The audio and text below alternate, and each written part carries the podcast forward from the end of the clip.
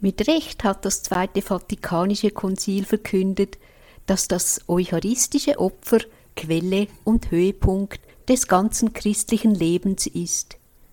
Die heiligste Eucharistie enthält ja das Heilsgut der Kirche in seiner ganzen Fülle, Christus selbst, unser Osterlamm und das lebendige Brot. Lebe die heilige Messe, das ist das heutige Thema der ersten Sendung der mehrteiligen Beitragsreihe mit Pfarrer Andreas Fuchs und es begrüßt Sie ganz herzlich Ihre Andrea Marti. Eines Tages wurde Pater Pio von Pietrelcina gefragt, Vater, erkläre uns die heilige Messe. Meine Kinder, antwortete der Vater, wie kann ich es ihnen erklären? Die Messe ist unendlich, wie Jesus. Fragen Sie einen Engel, was eine Messe ist, und er wird Ihnen wahrheitsgemäß antworten. Ich verstehe, was es ist und warum es gemacht wird, aber ich verstehe nicht, wie viel es wert ist. Ein Engel, tausend Engel, der ganze Himmel weiß das, und so denken sie. So möchte ich Pfarrer Andreas Fuchs ganz herzlich begrüßen und wir freuen uns auf die mehrteilige Sendereihe Lebe die heilige Messe. Guten Tag, Pfarrer Andreas Fuchs. Ja, grüß Gott. Pfarrer Andreas Fuchs, Ihr Leben ist als Priester mit der Liturgie geprägt. Gab es in der Jugend auch Phasen, in denen Sie nichts mehr von der heiligen Messe wissen wollten? Als Priester eigentlich nicht. Sicher gibt es auch äh, Phasen, wo man inniger die heilige Messe feiert und vielleicht, äh, wenn viele Sorgen und äh, Mühen und Probleme da sind, vielleicht äh, dann auch weniger oder es hängt auch ab, je nachdem, wenn viele liebe Gläubige, wirklich Gläubige äh, da sind, die die heilige Messe sehr wertschätzen, äh, dann ist das natürlich auch viel einfacher, dann so die Liturgie zu feiern. Als Kind Kind oder Jugendliche bin ich jeden Sonntag zur Heiligen Messe gegangen, vor allem auch, weil die Mutter da sehr darauf Wert gelegt hat und ich ihr auch heute noch dafür sehr, sehr dankbar bin. Aber da war, ja, sagen wir so, die Innigkeit, ja, vielleicht auch nicht allzu groß. Äh, ich bin gern gegangen. Das heißt, der Weg, der, das war vielleicht ein bisschen mühsam, bis ich mal dort war. Aber wenn ich in der Kirche war, dann hat mir das eigentlich gefallen. Ich habe auch ministriert und, und, und habe das auch immer eigentlich gerne gemacht. Insofern kann man nicht sagen, da war jetzt irgendwie mal eine absolute Krise oder sonst was, aber vielleicht jetzt nicht so das Verständnis und die Innigkeit als Kind und Jugendlicher, was die heilige Messe eigentlich wirklich ist. Deshalb bin ich umso dankbarer, dass der liebe Gott mir dann ein bisschen auch da die Augen, das Herz geöffnet hat, um tiefer zu verstehen, was da eigentlich wirklich äh, geschieht, auch wenn es unseren leiblichen Augen, aber nicht den Augen des Glaubens verborgen ist. Was war dann entscheidend, dass Sie das Herz Gott geschenkt haben und voll und ganz ihm nachfolgen? Das war, waren durch verschiedene Gründe, aber ich glaube, etwas auch vom Ausschlaggebenden war ein Priester, der die Heilige Messe andächtig feierte und irgendwie, ja, ich weiß nicht, irgendwie vieles mir wie Schuppen von den Augen, dass ich irgendwie plötzlich verstanden habe, ja gut, äh, die heilige Messe ist das Kreuzesopfer Christi. Jesus opfert sich wirklich und wahrhaft auf. In der heiligen Messe ist wirklich da, die heilige Hostie ist Jesus und nicht irgend, äh, einfach irgendein heiliges Brot oder irgendein sonst was, sondern es ist äh, wirklich Jesus. Ich glaube, irgendwie, als mir das eben, weiß eigentlich auch nicht warum, aber eben durch die Gnade Gottes klar war, äh, dann war es auch irgendwie klar, äh, dass ich gerne dann auch äh, nicht nur am Sonntag, sondern auch jeden Tag in die heilige Messe ging, weil, weil ich merkte, das ist eigentlich das Schönste, das Höchste, das wir haben. Es ist Jesus selber, den wir da feiern, der zu uns spricht in, in dem Wort Gottesdienst, der sich selber aufopfert, der sich selber uns schenkt als Speise in der heiligen Kommunion. Und deshalb, das war irgendwie da plötzlich dann äh, klar, dann geht man auch ganz anders und vor allem sehr gerne und mit ganzem Herzen zur Heiligen Messe. Pfarrer Andreas Fuchs, die Sendereihe steht unter dem Titel Lebe die heilige Messe. Wie sind Sie auf diesen Titel gekommen? Ja, dieser Titel ist auch ein Titel eines Büchleins, das ich als Jugendlicher dann auch las äh, von Pater Palmatius Zilligen, der da in sehr einfacher Art und Weise so ein bisschen bespricht, was ist die heilige Messe, was geschieht da, was ist die Bedeutung auch, äh, was ist die Bedeutung des Alltags. Wir werden dann im Laufe der Sendung auch noch ab und zu etwas auch, einen Abschnitt von diesem Büchlein hören, zum Beispiel, einfach, dass man weiß, äh, was da gemeint ist ist zum Beispiel das Gloria, äh, eben Ehre sei Gott in der Höhe. Lehrt er, äh, wo das entsteht in der Heiligen Messe, wo das äh, zum ersten Mal gesungen wurde, nämlich in Bethlehem von den Engeln bei der Geburt Christi und eben Ehre sei Gott in der Höhe, Friede auf Erden den Menschen, eben lebe die Heilige Messe heißt dann, ja gut, wir sollen das leben, das heißt, wir sollen alles zur Ehre Gottes machen und für den Frieden der Menschen. Also ein wunderbares Lebensmotto eigentlich. Ehre sei Gott, Friede den Menschen. Und so erklärt er schön die geistige Bedeutung, die Bedeutung der heiligen Messe für unser Leben und deshalb dann äh, dieser Titel Lebe die heilige Messe. Nun sind wir gespannt auf das Geheimnis der heiligen Messe, das Sie uns entschlüsseln werden oder so weit, wie man es entschlüsseln kann. Ja, ganz entschlüsseln kann man es nie, weil, weil Gott, es ist das Geheimnis Gottes, es ist das Werk Gottes oder auch der heilige Pfarrer von Ars sagt, äh, ja, alle menschlichen guten Werke sind wie ein Sandkorn neben der heiligen Messe, äh, weil das kein Menschenwerk, sondern Gottes äh, Werk ist und, und Gott ist unendlich. Von dem her kann man es nicht bis, kann es nicht ganz entschlüsseln, aber dennoch eben der Sinn dieser Sendung ist, äh, dass wir wenigstens ein bisschen erahnen. Äh, und wenn wir es auch vielleicht nicht bis ins Tiefste begreifen, äh, so dass wir mindestens ergriffen sind, von Gott ergriffen werden, um zu erahnen, was da bei der heiligen Messe wirklich geschieht. Es ist Geheimnis des Glaubens, wie wir in jeder heiligen Messe bekennen. Das heißt aber nicht, äh, dass es ein Rätsel wäre, ein unlösbares Rätsel. Geheimnis heißt, es ist eine verborgene Wirklichkeit. Das heißt, unseren Augen ist es verborgen, aber da es Geheimnis des Glaubens ist, ist es den Augen des Glaubens nicht verborgen. Und je tiefer der Glaube ist, je heller das Licht Christi ist, umso klarer sieht man, versteht man und lebt dann das auch. Nun, eben die erste Frage kann man sich auch stellen, ja, wann beginnt dann eigentlich die heilige Messe? Ist das mit dem Einzug oder wenn die Orgel beginnt zu spielen oder wenn äh, man nach dem Eröffnungsvers oder dem ersten Lied oder äh, dem Orgelspiel das Kreuzzeichen macht. So, das ist ja dann eigentlich so die erste Handlung, die die Gläubigen äh, vor allem machen oder das erste Zeichen, das sie setzen.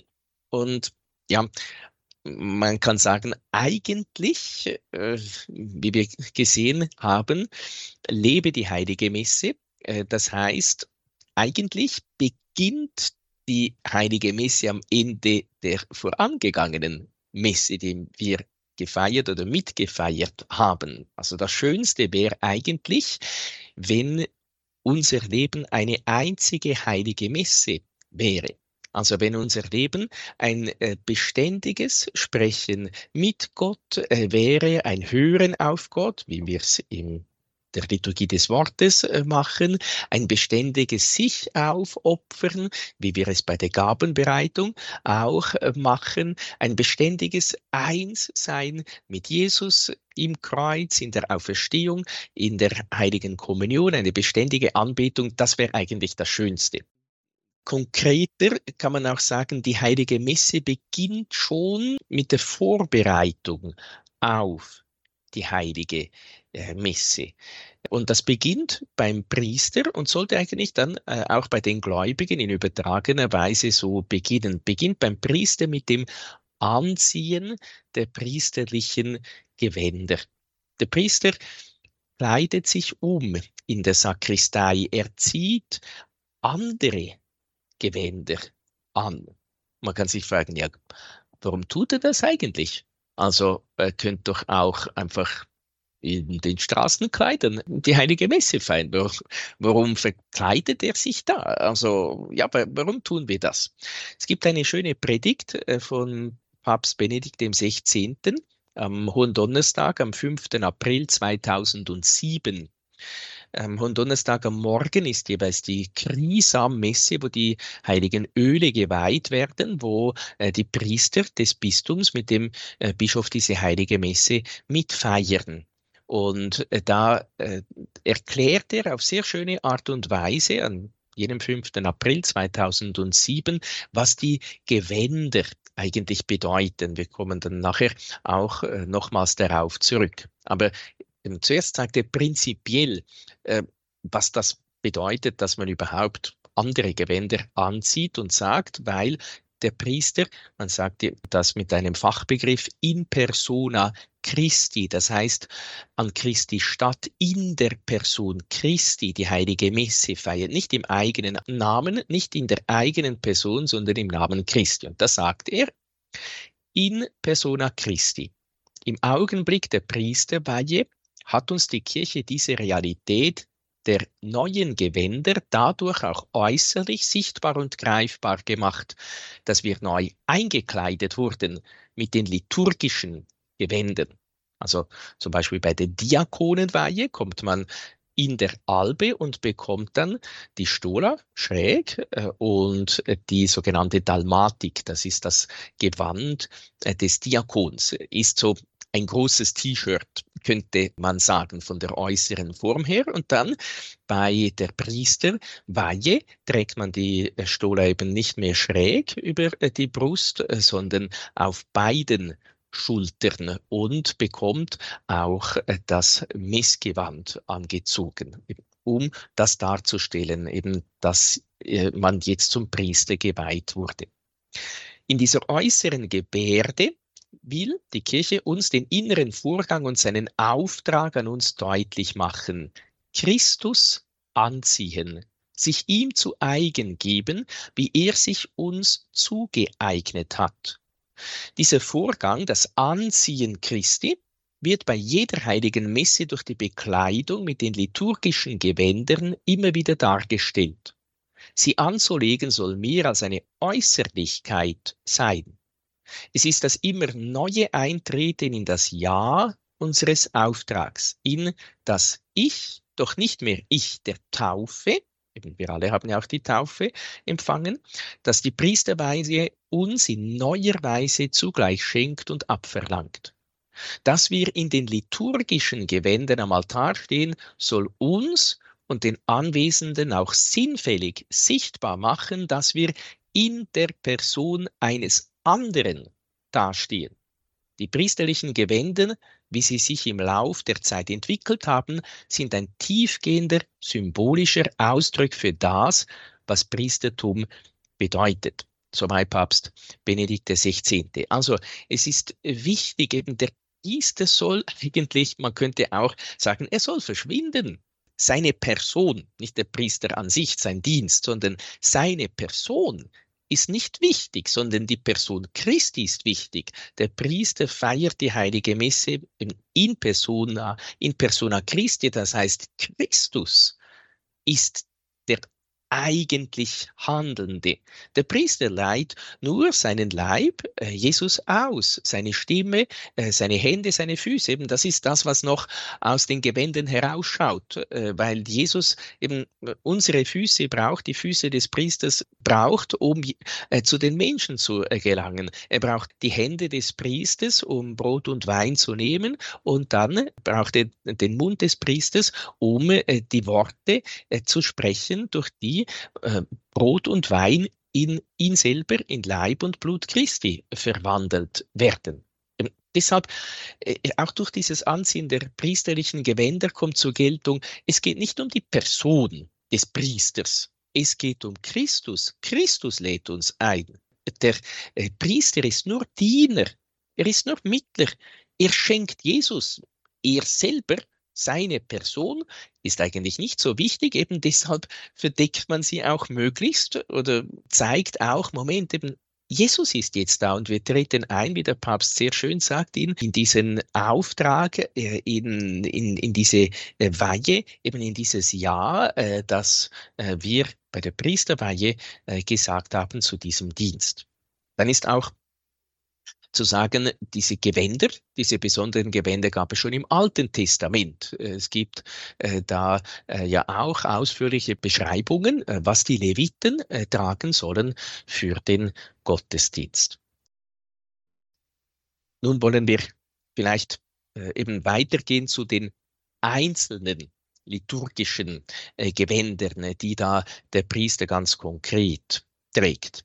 Zuerst ist ein Gewand, das ja ist eigentlich kein liturgisches Gewand, sondern das, was er im Normalfall als Priester, als Straßenkleider trägt äh, oder im Alltag trägt, nämlich ein schwarzes Gewand oder ein besonderes Gewand. Das sagt die Kirche auch eben, es soll ganz besonders sein, dass, dass der Priester sich erkenntlich zeigt, äh, kann man sagen, oder eben, dass er erkennbar ist, ist gleichsam ebenso wie sonst jemand, der äh, offiziell irgend in einem Betrieb bei der SBB oder äh, sonst äh, als Polizist oder sonst irgendwo im Dienst ist, trägt Dienstkleidung.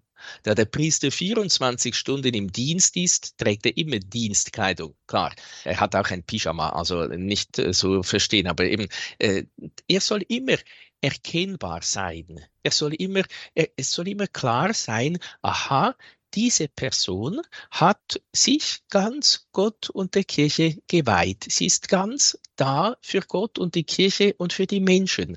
Wenn der Priester keine kirchliche äh, Kleidung trägt, äh, dann, hm, äh, dann wird er auch nicht angesprochen ein Polizist, äh, ein Dorfpolizist zum Beispiel, der wird um Auskunft gefragt, weil man weiß, aha, äh, der, der kennt sich hier aus. Äh, man wendet sich an ihn. Wenn er in Zivil geht, ein Polizist, äh, dann merkt niemand, dass er Polizist ist und dann wird er auch äh, nicht gefragt. Also, warum äh, kann man sich fragen, ja gut, warum schwarz? Eine Jugendliche hat mich einmal gefragt, Sie, Herr Pfarrer, ähm, warum tragen Sie eigentlich immer schwarz? Ist jemand gestorben? Sagte ich, ja, ich, was? Ja, ich für die Welt. Das, eben, das ist eigentlich äh, der Sinn. Oder eben die schwarze Farbe ist Symbol der Trauer und des äh, Verzichtes. Äh, der Priester soll im Bewusstsein äh, leben, dass er hier auf Erde in der Fremde weilt, wie es im Hebräerbrief steht. Wir haben hier keine bleibende Stätte, sondern wir suchen die zukünftige. Und auch äh, wie der Apostel Paulus im Römerbrief 12.2 sagt, macht euch nicht die Art dieser Welt zu eigen, sondern wandelt euch um durch Erneuerung eures Denkens, um zu prüfen, was der Wille Gottes ist, was gut, wohlgefällig und vollkommen ist. Also eben, er selber soll der Mentalität, den Gedanken der Welt gestorben sein, um für Jesus zu leben. Und das kommt dann auch in den vor allem weißen Farben der priesterlichen Gewänder zur Geltung. Das ist auch ein Ausdruck der Freude.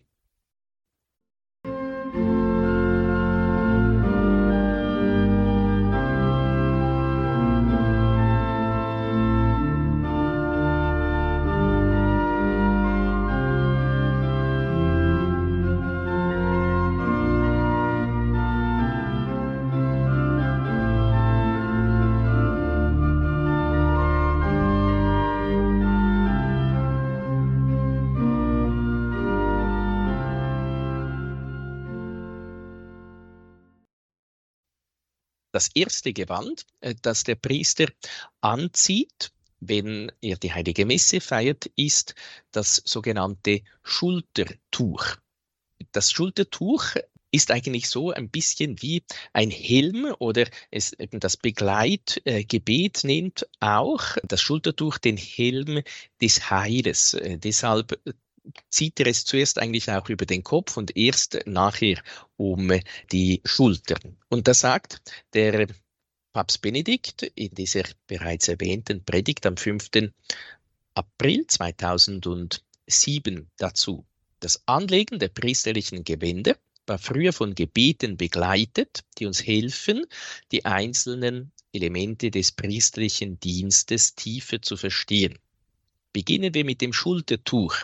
Es wurde früher, wie jetzt noch in den Mönchsorden, als eine Art Kapuze über den Kopf gezogen und wurde so ein Sinnbild für die Zucht der Sinne und des Denkens, die für eine rechte Feier der Heiligen Messe nötig ist. Und jetzt sagt er etwas, das nicht nur den Priester betrifft. Also eben, äh, klar, die Gläubigen tragen kein Schultertuch, aber das, was die Bedeutung ist, eben zur Vorbereitung der heiligen Messe, äh, das gilt sehr wohl auch für die Gläubigen. Das sagt der Papst Benedikt weiter. Die Gedanken sollen nicht da und dort zu den Sorgen und Erwartungen meines Alltags herumlaufen, die Sinne nicht von dem umgetrieben werden, was da zufällig im Kirchenraum Augen und Ohren beschlagnahmen will.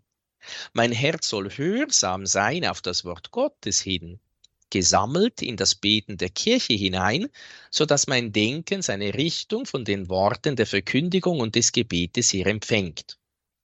Und der Blick meines Herzens soll auf den Herrn hingehen, der in unserer Mitte ist.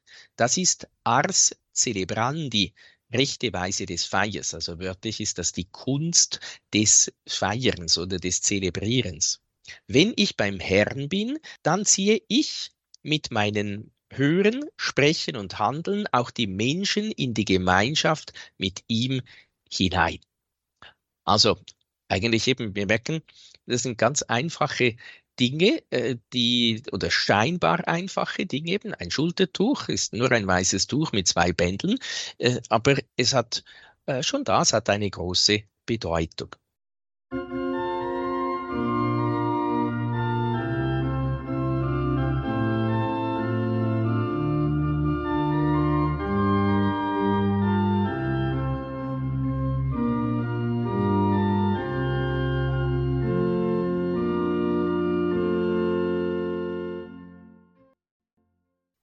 Da kommt ein weiteres Kleidungsstück hinzu, die sogenannte Albe.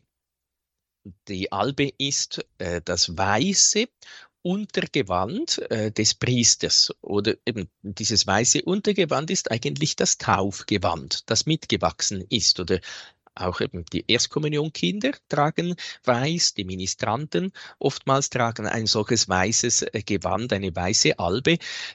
Eigentlich eben das Taufgewand. Die Albe steht für die Reinheit des Herzens.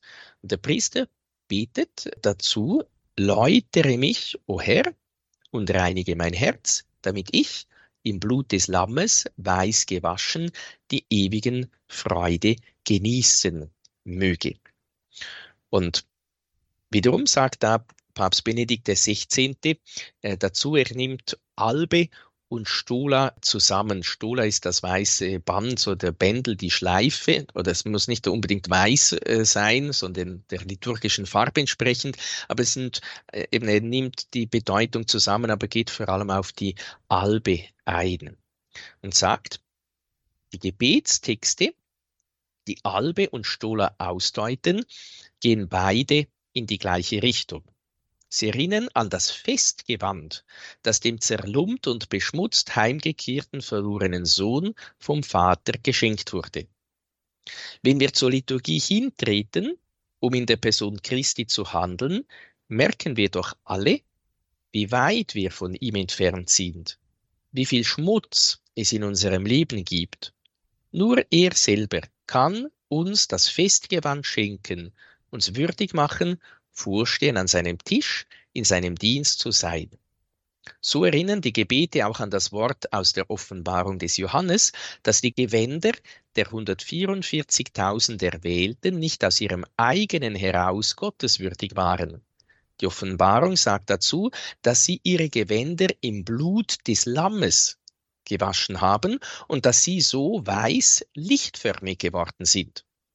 Schon früh habe ich mich da gefragt, wenn man etwas im Blut wäscht, da wird es doch nicht weiß. Die Antwort lautet, das Blut des Lammes ist die Liebe des gekreuzigten Christus. Diese Liebe ist es, die unsere schmutzigen Gewänder weiß macht, unseren dunklen Geist wahr und hell werden lässt, uns selber mit all unserer Finsternis zu Licht im Herrn macht. Wenn wir die Albe anziehen, sollen wir daran denken, er hat auch für mich gelitten. Und nur weil seine Liebe größer ist als all meine Sünden, kann ich für ihn stehen und Zeuge seines Lichtes sein. Ein Gedanke, den Papst Benedikt da uns sagt, der jetzt nicht nur für die Priester wiederum Gültigkeit hat, sondern auch für den Gläubigen daran denken. Er hat auch für mich gelitten. Er schenkt mir seine Liebe.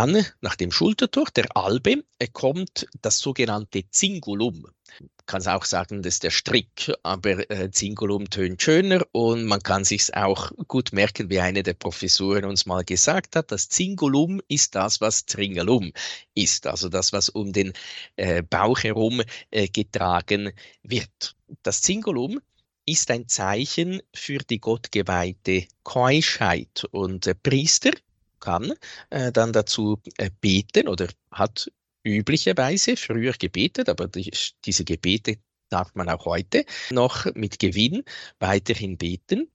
Umgürte mich, Herr, mit dem Gürtel der Reinheit und lösche aus meinen Lenden den Trieb der Begierlichkeit, damit in mir bleibe die Tugend der Enthaltsamkeit und Keuschheit. Und das Zingulum hat auch eine Bedeutung auf die wache Bereitschaft im Hinblick auf die Wiederkunft Christi. Äh, so sagt das Lukasevangelium bei 1235, eure Lenden sollen umgürtet sein und eure Lampen sollen brennen. Ihr sollt sein wie Menschen, die auf ihren Herrn wartet, wenn er von der Hochzeit heimkehrt, damit sie ihm, wenn er kommt und anklopft, sogleich öffnen. Selig jene Knechte, die der Herr bei seinem Kommen wachend antrifft. Eben, es ist eigentlich ein schönes Zeichen der Bereitschaft, der Keuschheit, der Buße. Auch ein Strick braucht man äh, sonst auch äh, für andere Dinge oder Jesus hat auch eine Geißel aus Stricken gemacht, um da alles, was nicht in den Tempel Gottes gehört, hinauszutreiben. Und das kann uns ja auch daran erinnern, eben dieser Gürtel oder wir tragen vielleicht auch einen Gürtel, der eben als Zeichen der Buße, man muss den Gürtel enger schnallen, äh, sagt man äh, ja oft eben ein bisschen verzichten, vielleicht die kleinen Opfer des Alltags, der Buße, damit äh, wir wachsam bleiben können, damit unser Herz rein bleibt, äh, gerne auf sich nehmen. Oder eben jemand hat auch mal äh, gesagt, der Gürtel ist dazu da, um die Gedanken zu trennen. Eben äh, die von oben kommen, mit denen die äh, von unten kommen, eben die sollen unten bleiben. Deshalb eben die Gedanken sollen so rein sein. Und natürlich, das Zingulum hat auch eine ganz praktische Bedeutung, wie viele der liturgischen Gegenstände und Gewänder, nämlich wenn die Albe ein bisschen zu lang ist, dann äh, kann man sie äh, durch ein Zingulum ein bisschen kürzer machen und, äh, und hochziehen. Es lässt sich dann auch einfacher schreiten, wenn äh, die Albe mit einem Zingulum gegürtet ist.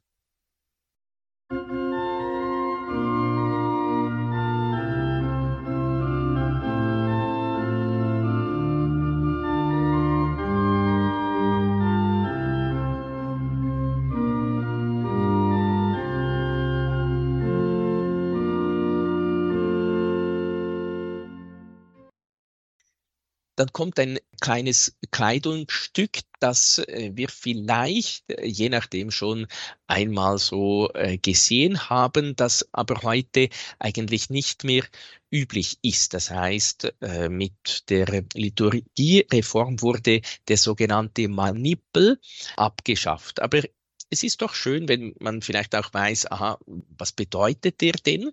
Was hatte der äh, für eine Funktion oder für eine geistige Bedeutung? Den Manipel trägt der Priester äh, zur heiligen Messe am linken Arm.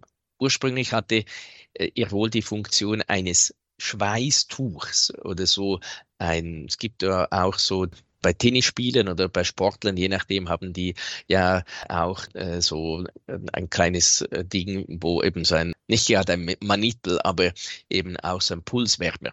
Oder eben brauchen dann dann auch zum den Schweiß abzuwischen. Und äh, das erinnert uns daran, und ich denke eben wiederum nicht nur den Priester, dass er Arbeiter im Weinberg Gottes ist und dass er die Mühen und Lasten eines Lebens in der Nachfolge Christi im Bewusstsein des verheißenen Lohnes mit frohem Herzen tragen soll. Also ist ein Zeichen auch des Leidens, ein Zeichen der Mühe und eben für den Priester, aber auch für den Gläubigen.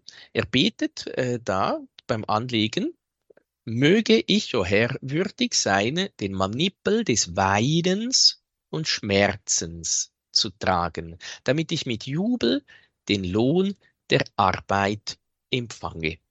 Das ist angelehnt an das Psalmwort, die mit Tränen sehen werden, mit Jubel ernten.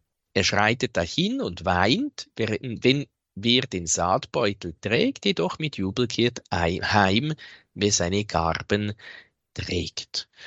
Also, es erinnert uns daran, es gibt kein Leben ohne Kreuz. Und wenn wir uns bereiten für die heilige Messe, und die Heilige Messe ist das Kreuzesopfer Christi, dann darf man auch äh, gerne seine Leiden, seine Mühen, seine Tränen äh, dahin äh, bringen, all seine Sorgen und Nöte, damit sie mit verwandelt werden in Christus. Das werden wir dann bei der Gabenbereitung auch noch äh, mehr sehen.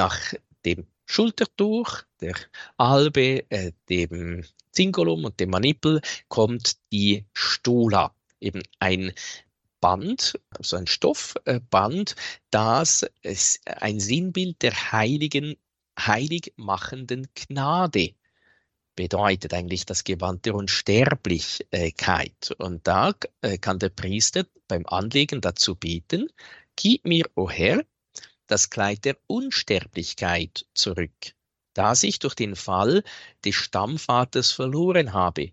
Und obwohl ich unwürdig deinem Geheimnis mich nahe, möge ich doch die ewige Freude verdienen. Die Stola ist wie das Amtszeichen eigentlich äh, des Priesters, ist beinahe äh, das wichtigste Zeichen. Also durch die Stola oder wenn der Priester die Stola trägt, dann eben handelt er in persona Christi oder äh, dann zählt nicht seine Person, seine Genialität, wenn sie da ist, sondern äh, dann handelt Christus. Eben deshalb zum Beispiel, wenn ein Priester äh, segnet oder äh, beicht hört irgendwo, äh, dann trägt er eben mindestens im Normalfall, wenn es möglich ist, auch immer die Stola.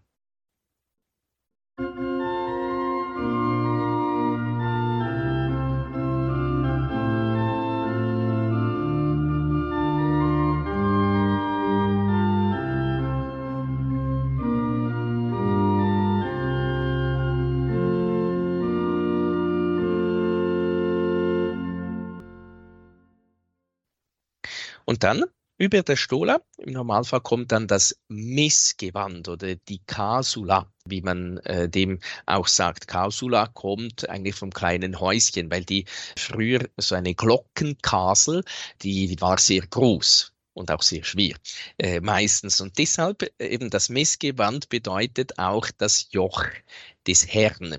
Und das Begleitgebet heißt, O Herr, du hast gesagt, mein Joch ist süß und meine Bürde ist leicht. Gewähre mir, dieses Joch und diese Bürde so zu tragen, dass ich deine Gnade erlange. Also es ist ein Joch und so sagt auch Papst Benedikt in der Predigt vom 5. April 2007, das traditionelle Gebet beim Anlegen der Kasel sieht in ihr das Joch des Herrn dargestellt, das uns als Priestern aufgelegt wird. Und es erinnert dabei an das Wort Jesu, der uns einlädt, sein Joch zu tragen und von ihm zu lernen, denn ich bin sanft und von Herzen demütig. Das Joch des Herrn tragen heißt also zuallererst von ihm lernen. Immer bereit sein, in seine Schule zu gehen. Von ihm sollen wir seine Sanftmut und Demut lernen. Die Demut Gottes, die sich in seinem Menschsein zeigt. Der heilige Gregor von Nazianz hat sich einmal gefragt, warum eigentlich wollte Gott Mensch werden? Der wichtigste, für mich bewegendste Teil seiner Antwort lautet, Gott wollte sich Rechenschaft darüber geben, was der Gehorsam für uns bedeutet und alles an seinem Leiden messen, dieser Erfindung seiner Liebe. Er kann so das, was wir empfinden, durch sich selbst kennenlernen. Wie viel von uns verlangt wird, wie viel Nachsicht wir verdienen, indem er nach seinem Leiden unsere Schwäche berechnet. Manchmal möchten wir wohl zu Jesus sagen, Herr, dein Joch ist gar nicht leicht. Es ist sogar furchtbar schwer in dieser Welt. Aber wenn wir dann auf ihn hinschauen, der alles getragen hat, der selbst den Gehorsam, die Schwachheit, den Schmerz, alles Dunkle erprobt hat, dann verstummen diese unsere Klagen. Sein Joch ist es, mit ihm zu lieben. Und je mehr wir ihn lieben und mit ihm Liebende werden, desto leichter wird uns ein scheinbar schweres Joch werden. Soweit Papst Benedikt. Eben das Joch der, äh, der Liebe Gottes, der Gebote Gottes, des Wortes Gottes. Das soll der Priester ja verkünden, aber das sollen die Gläubigen auch gerne auf sich nehmen und annehmen. Lieben Dank, Herr Pfarrer Andreas Fuchs, für diese Erklärung in Bezug auf das Anziehen des Messgewandes. Es ist doch eine komplexe, aber sehr spannende und auch tief religiöse Thematik. Herzlichen Dank. Lieber Herr Pfarrer Fuchs, was sagen Sie zu den einzelnen Bezeichnungen? Heilige Eucharistie, Mahl des Herrn, Brechen des Brotes, Eucharistische Versammlung, Gedächtnis des Leidens und der Auferstehung des Herrn, heiliges Messopfer, heilige und göttliche Liturgie. Man musste das ja irgendwie umschreiben, was eben die Eucharistie ist und diese Namen äh, sind, äh, bezeichnen oftmals vielleicht eben einen besonderen Aspekt äh, daraus oder eben das Wort Messe, die heilige Messe kommt vom Schlusswort zum Beispiel ite missa ist eben ihr seid jetzt gesandt oder es ist gesandt worden.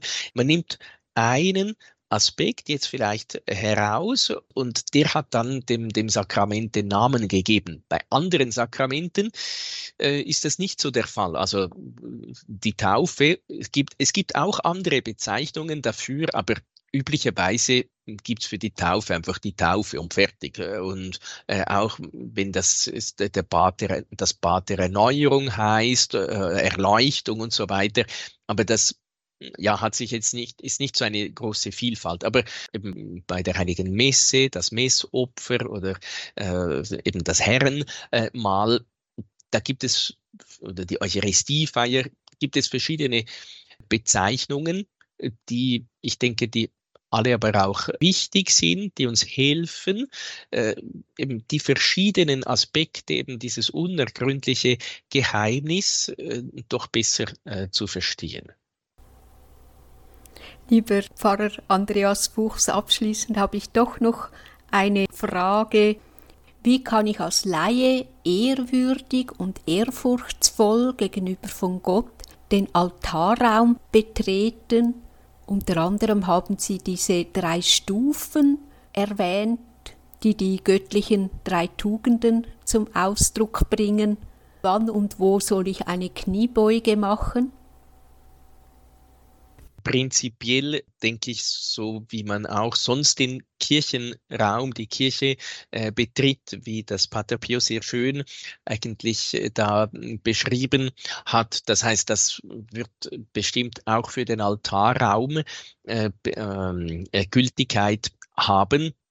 Und dann kommt es vielleicht ein bisschen auch noch auf die konkreten örtlichen äh, Begebenheiten äh, darauf an. Aber ich denke, eben dort, wo es vielleicht tatsächlich so ist mit diesen drei Stufen, da ist auch schön, wenn ich äh, einen Dienst machen muss oder zum Beispiel Sakristan bin und im Altarraum tätig äh, bin, äh, dass ich das, was der Pater Pio sagt, oder dieses Bewusstsein, ich bin äh, vor Jesus. Jesus ist da. Äh, äh, Jesus ist wirklich und wahrhaft gegenwärtig, dass ich äh, das auch mit meinem äh, Verhalten zum Ausdruck bringe.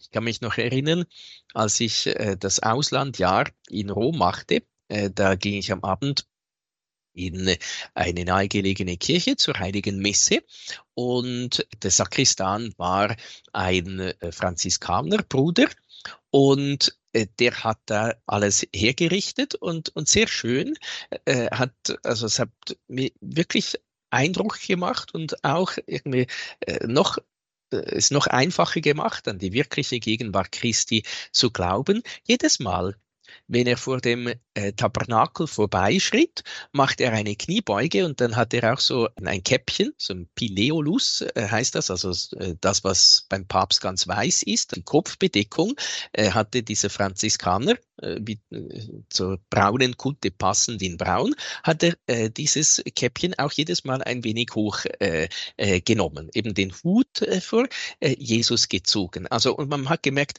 es war keine Formalität äh, bei, für ihn, sondern es war wirklich jedes Mal, dass er da nicht einfach vor Jesus hm, gedankenlos vorbeilief, sondern jedes Mal eigentlich Jesus gegrüßt hat. Irgendwie sehr schön, einer der Ausdrücke des Glaubens, um zu zeigen, ich bin ehrfürchtig hier, ich, ich bin in der Gegenwart äh, Gottes und, und das, ja, äh, das ist zum Beispiel eben etwas, das äh, man durchaus eben oder machen könnte, sollte, um da wirklich den eigenen Glauben auch an die wirkliche Gegenwart Jesu zu bestärken und bekräftigen. Dann wollen wir jetzt auch um den Segen Gottes bitten. An Gottes Segen ist ja alles gelegen, dass er uns immer mehr einführt in dieses wunderbare äh, Geheimnis äh, der heiligen Messe, äh, wo wir ihm selber begegnen dürfen. Der Herr sei mit euch. Und mit deinem Geiste. Auf die Fürsprache der seligen Jungfrau und Gottesmutter Maria, aller Engel und Heiligen segne und behüte euch der allmächtige Gott, der Vater, der Sohn und der Heilige Geist. Amen. Schön, lieber Pfarrer Andreas Fuchs, dass Sie uns heute mit der ersten Sendung den Auftakt im Rahmen der mehrteiligen Beitragsreihe, die unter dem Titel Lebe die heilige Messe steht, gemacht haben. Und heute ging es vor allem um die Vorbereitung, alles, was im Vorfeld der heiligen Messe vorgenommen wird. Deo gracias und wir wünschen Ihnen im Weinberg des Herrn, im priesterlichen Dienst, Gottes besonderen Segen mit Schutz und viel Freude im Herzen. Und wir freuen uns auf die kommenden Sendungen, in denen uns das Geheimnis und die Schönheit der heiligen Messe erschlossen wird, soweit wie wir es erfassen können.